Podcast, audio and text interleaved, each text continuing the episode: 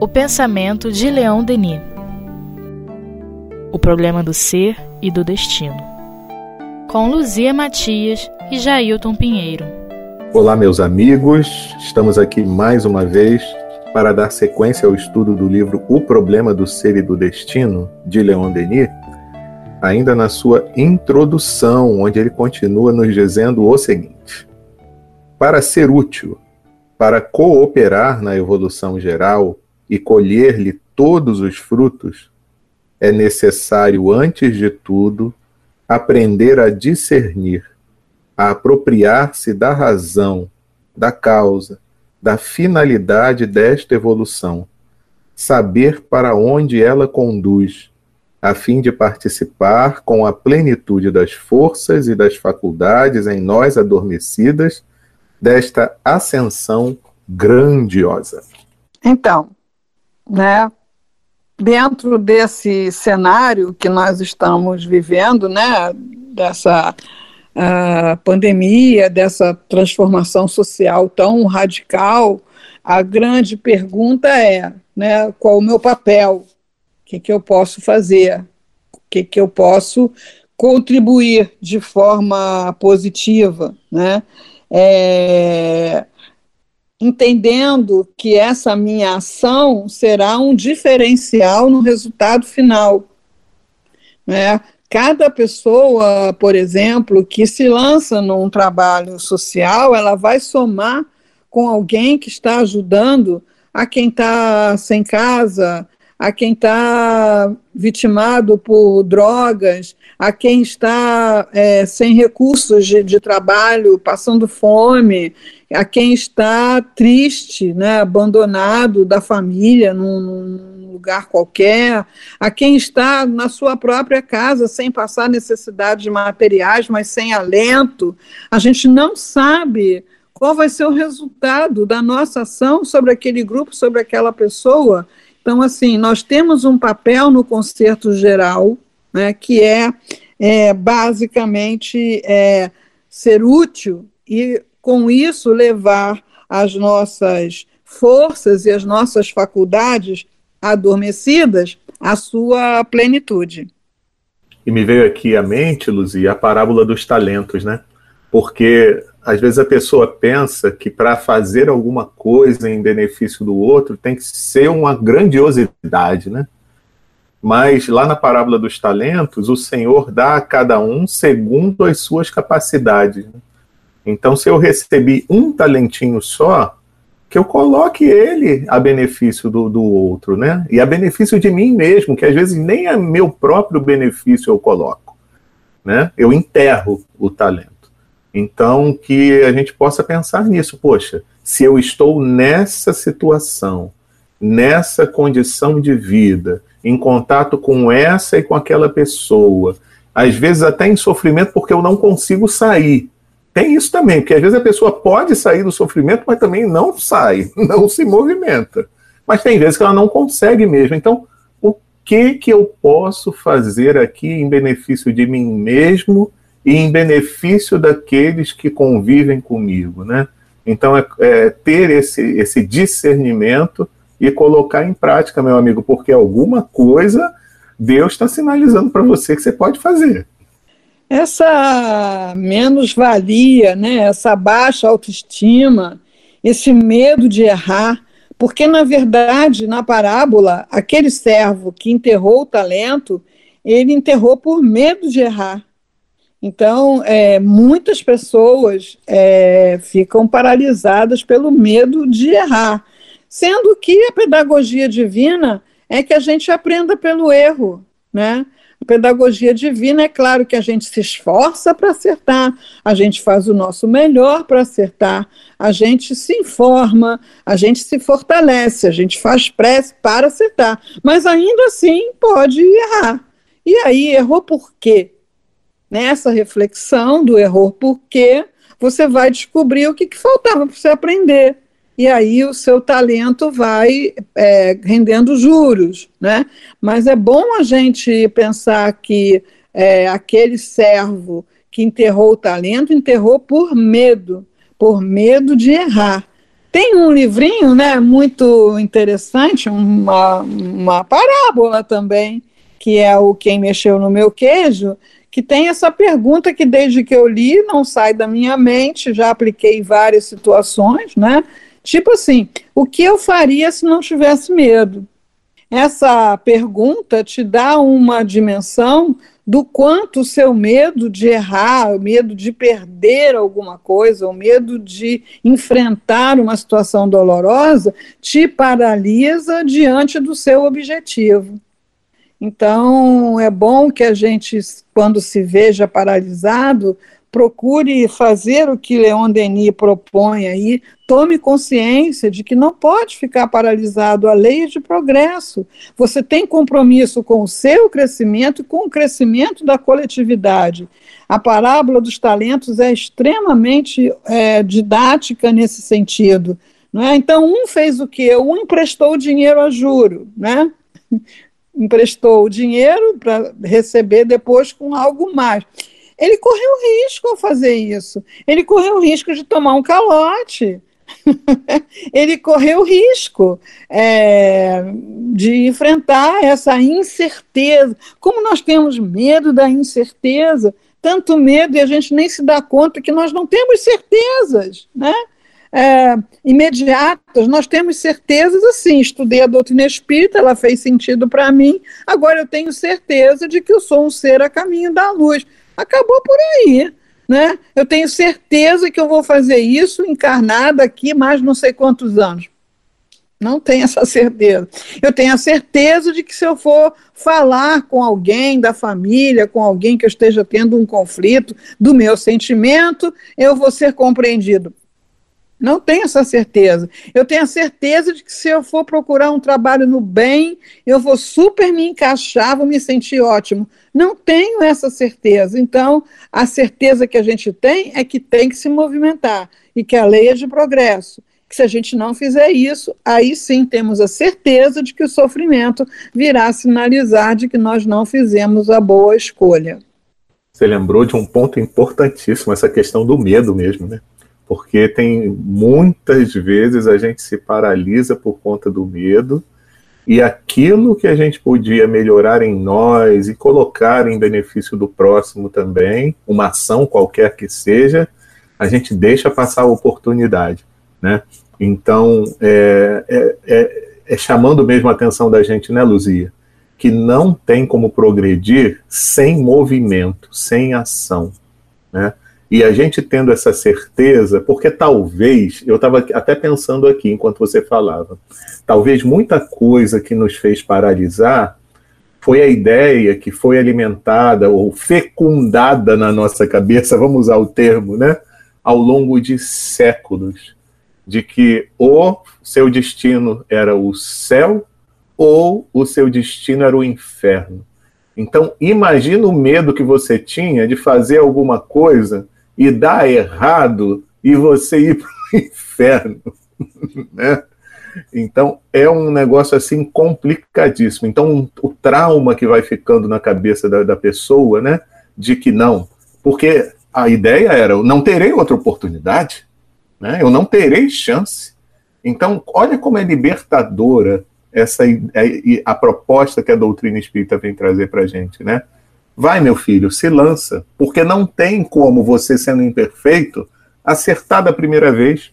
Mas se você não experimentar por diversas vezes, você não vai acertar nunca. Então vai lá, porque é esse o caminho mesmo, né? E errar não significa ser mal.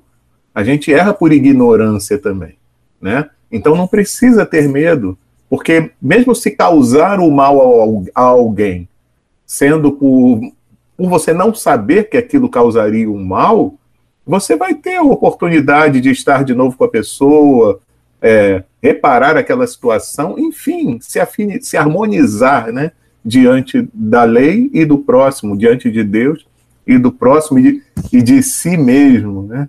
Então vamos em frente, né, Luzia? Não dá para parar, não, sem medo. é, assim, é, é trabalho para o autoconhecimento, né? Então a gente se paralisa diante de uma situação essa pergunta é muito reveladora, se eu procuro responder com bastante sinceridade. E a doutrina espírita, enquanto filosofia, ela trouxe solução para problemas filosóficos, verdadeiros dilemas, né? Nessa questão do mal, por exemplo, que você tocou, é, se Deus existe e se Deus criou tudo, Deus criou o mal. Né? Isso é um dilema filosófico muito complicado.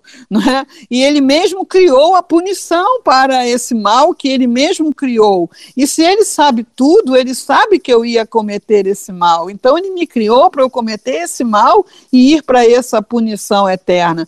É um dilema filosófico que, que torna muitas pessoas descrentes, não é? ou então revoltadas, ou então, bom, não tem mais nada a perder mesmo, chuto balde. É, então, quando os espíritos falam que o espírito, na sua progressão, precisa atravessar a fieira da ignorância, e quando Jesus, lá do alto da cruz, falou: Pai, perdoai-os, porque não sabem o que fazem, quer dizer, Pai, perdoai-os, porque são ignorantes. Não é porque são maus, nem aqueles que estavam é, crucificando, apedrejando, cuspindo, ofendendo, eram maus eram ignorantes. Então, é, a gente só vai sair da ignorância através do aprendizado, que, como qualquer aprendizado, inclui teoria e prática. Então, eu sei tudo de caridade, mas não, não faço nada nesse, nesse âmbito, nessa, nessa condição, porque tenho medo. Medo de quê? Né? O que me paralisa? Trabalho de autoconhecimento fundamental para a gente poder caminhar. Então vamos caminhar aqui. Ele continua dizendo: Nosso dever é traçar esse caminho para a humanidade futura, da qual ainda seremos parte integrante, como nolo ensinam a comunhão das almas, a revelação dos grandes instrutores invisíveis, e como a natureza também o ensina através de suas milhares de vozes, através da renovação perpétua de todas as coisas, àqueles que sabem estudá-la e compreendê-la. E aí, ó, é livro da natureza, mas sem ser no grande enigma? É o livro da natureza, tá tudo no livro da natureza, tá tudo, não é? No Joana Dark Medium, Leon Denis relata que Joana respondeu isso aos seus inquisidores, né? É, se foi o demônio que ensinou ela, quem é que ensinou ela a dar aquelas respostas, quem é que a, a, colocava aquelas respostas tão sábias na sua, na sua boca, sendo ela uma moça tão ignorante, né? Ela falou assim, olha, vocês são muito letrados, mas eu aprendi a ler no livro da natureza. E está tudo lá, Está tudo lá, essa renovação, essa transformação, essa biodiversidade, essa harmonia entre toda a biodiversidade. E eu fico aqui querendo que todo mundo haja, funcione, seja igual a mim, seja uh, criado a minha imagem e semelhança, quando a diversidade está aí no livro da natureza tudo diferente e essa diferença fundamental, necessária à produtividade, à harmonia, à integração, né? É, o livro da natureza realmente não está só no Grande Enigma, não. Está na obra do, do Denis toda e de outros grandes é, pensadores que tiveram essa intuição. Né?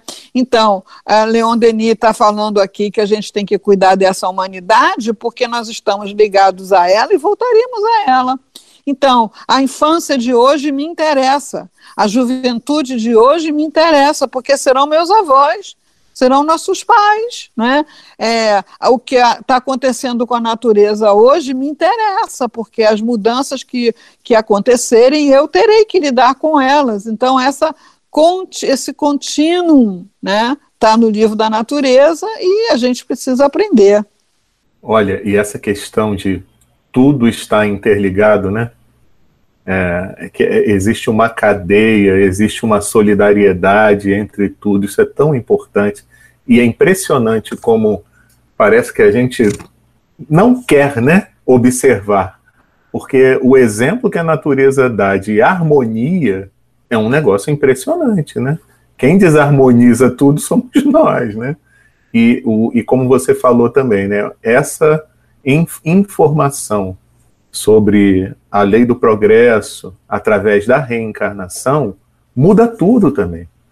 Porque eu sabendo que se eu fizer alguma coisa aqui que vai causar prejuízo, ou para o próximo, ou para a natureza, depois sou eu mesmo que vou reencarnar e que vou sofrer as consequências disso, nossa, faz uma diferença muito grande. Então eu, eu, eu vou procurar, nossa, não, então eu tenho que procurar fazer o melhor possível, porque eu serei o herdeiro disso. Então eu preciso tratar as coisas com o respeito que elas merecem, porque no final das contas eu mesmo vou é, pegar a rebarba disso daí. Então, eu preciso ter uma consciência melhor em relação a mim mesmo, ao próximo e à natureza como um todo. Né? Então, assim, nós é, desfrutamos né, do legado dos progressos realizados pelas gerações anteriores, da qual nós fizemos parte. Né? Nós herdamos esses progressos, herdamos é, leis trabalhistas que não existiam, né? herdamos é, organizações é, que visam uh, cuidar das pessoas, cuidar do bem comum. Ah, funciona as mil maravilhas? Não, mas existem, não existiam, né? Organizações que cuidam de direitos humanos, de proteção ambiental, é, de populações em situação de, de risco, é, que socorrem os que estão sem assistência médica, sem nada, pelo mundo afora. Tudo isso é, que nós temos hoje é, foi criado no passado e nós fazemos parte desse passado também. Né? É, então, hoje, quanto mais a gente se empenhar, melhor a gente cria condições é, futuras. E olha só, adoro quando ele vem assim ó, para gente. Ó. Vamos, portanto, em direção ao futuro, a vida sempre renascente, pela via imensa que um espiritualismo regenerado nos abre? É, ele sempre termina né, um, um pacote de ideias, seja num parágrafo ou num capítulo, é uma característica de Leon Denis. Sempre falar com o leitor. Olha, você leu isso aí, você achou legal? Essa conversa é contigo, né? É, isso aí é para você fazer. Então, vamos embora, vamos fazer, né? vamos nos aplicar, vamos nos é, inteirar de colocar, fazer essa ponte. Né? Agora, refletindo, o espiritualismo regenerado, porque espiritualismo em si né, sempre existiu. A humanidade sempre foi espiritualista.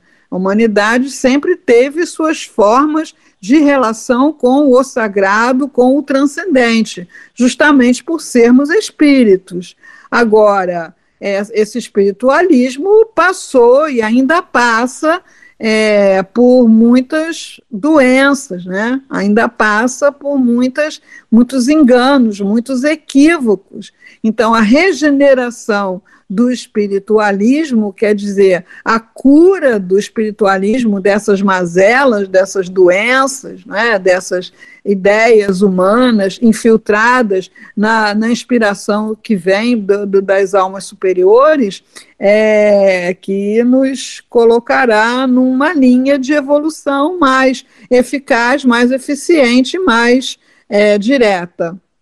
É bem lembrado você falar dessa questão né, do espiritualismo regenerado, porque, infelizmente, né, Luzia, e nós participamos disso em outros momentos da humanidade, né? Afinal de contas, há quanto tempo a gente vem reencarnando nesse planeta, né?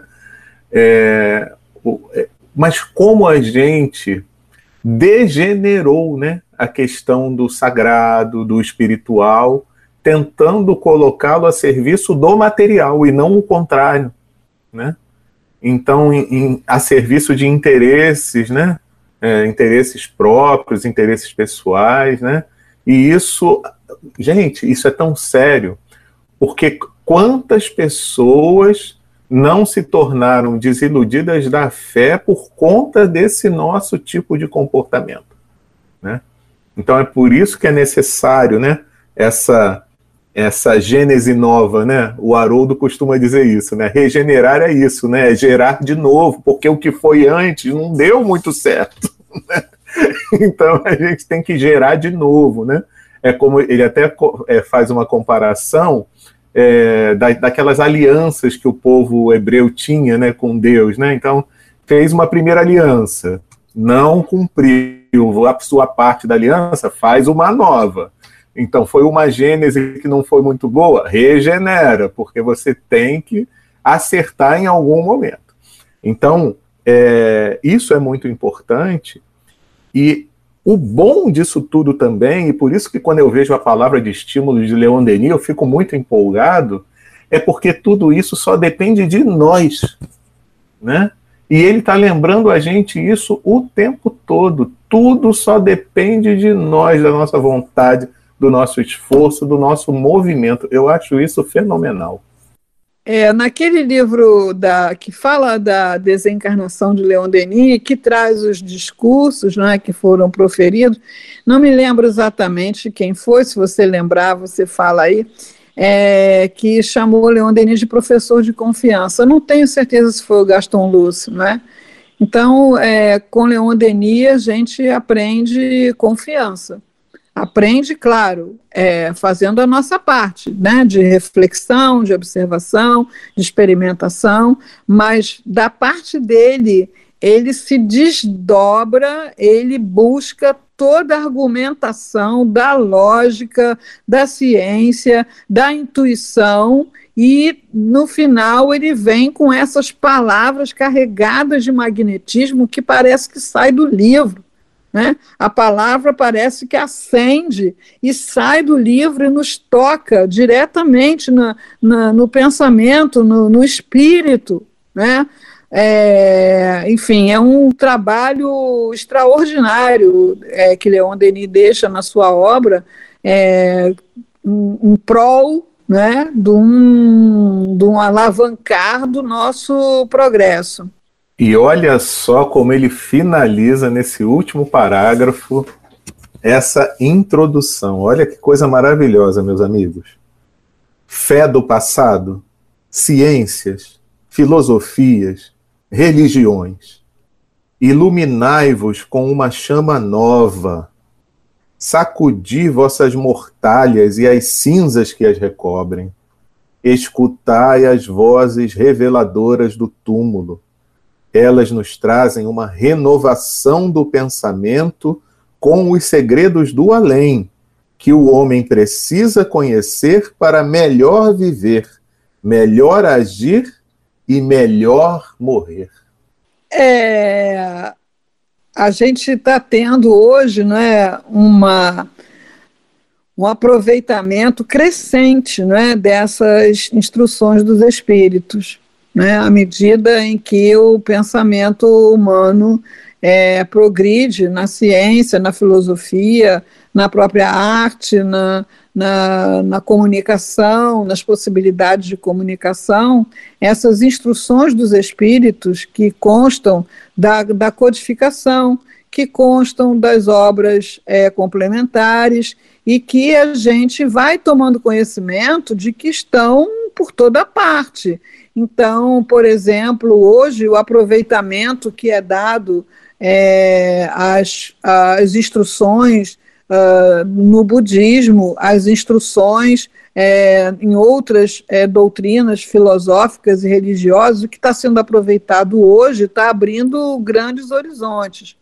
Eu fico assim é, fascinada né, com o resgate das informações científicas da obra de André Luiz, que tem sido feita é, principalmente pelo Décio Andoli, né, de, de ir lá pegar aquelas informações que a gente leu quando leu o, a, a obra de André Luiz, a gente leu, mas não viu que tinha aquilo ali, não é? E ele, como é médico e junta essa, essas informações com a, as, as, informações da, da medicina atual, né, é, é impressionante como isso vem é, alavancar o conhecimento, inclusive o conhecimento médico é, na, na atualidade. Então, assim, o espírita aquele que já tem acesso a essas instruções dos espíritos que estão na codificação, nas obras complementares, e a gente vai abrindo a nossa mente, vai começando a ver essas instruções chegando é, em outros grupos, em outras filosofias, em outras correntes de pensamento, em outras pessoas que é, adotam outra, outras linhas de pensamento, mas que uh, ouvem essas instruções dos espíritos, não ficam só com o conhecimento uh, terra a terra, o quanto isso expande as possibilidades de desenvolvimento é, do ser humano, enquanto isso nos potencializa a realizar esse futuro, né, de viver melhor e de morrer melhor, que seria, como diz Emmanuel, né, morrer com educação. Pois é, e quando ele fala aqui em renovação do pensamento, né, quando a gente tem olhos de ver e ouvidos de ouvir, a gente percebe isso, como você está falando aí, né? E é, é uma renovação da mentalidade humana, né? E, e é muito legal isso, porque é, não tem como ser pessimista, sabe? Se a gente fizer uma análise assim bem criteriosa, infelizmente a gente vê as pessoas se fixando na, naquilo que sensibiliza mais a sua vida e infelizmente é, se sensibilizam com os acontecimentos que envolvam violência, que envolvam situações que as desagradam. Mas se a gente parar para olhar, isso tudo realmente acontece. Mas a gente já vê no horizonte uma mentalidade sendo renovada. E o resultado disso no final só vai poder ser algo melhor, né?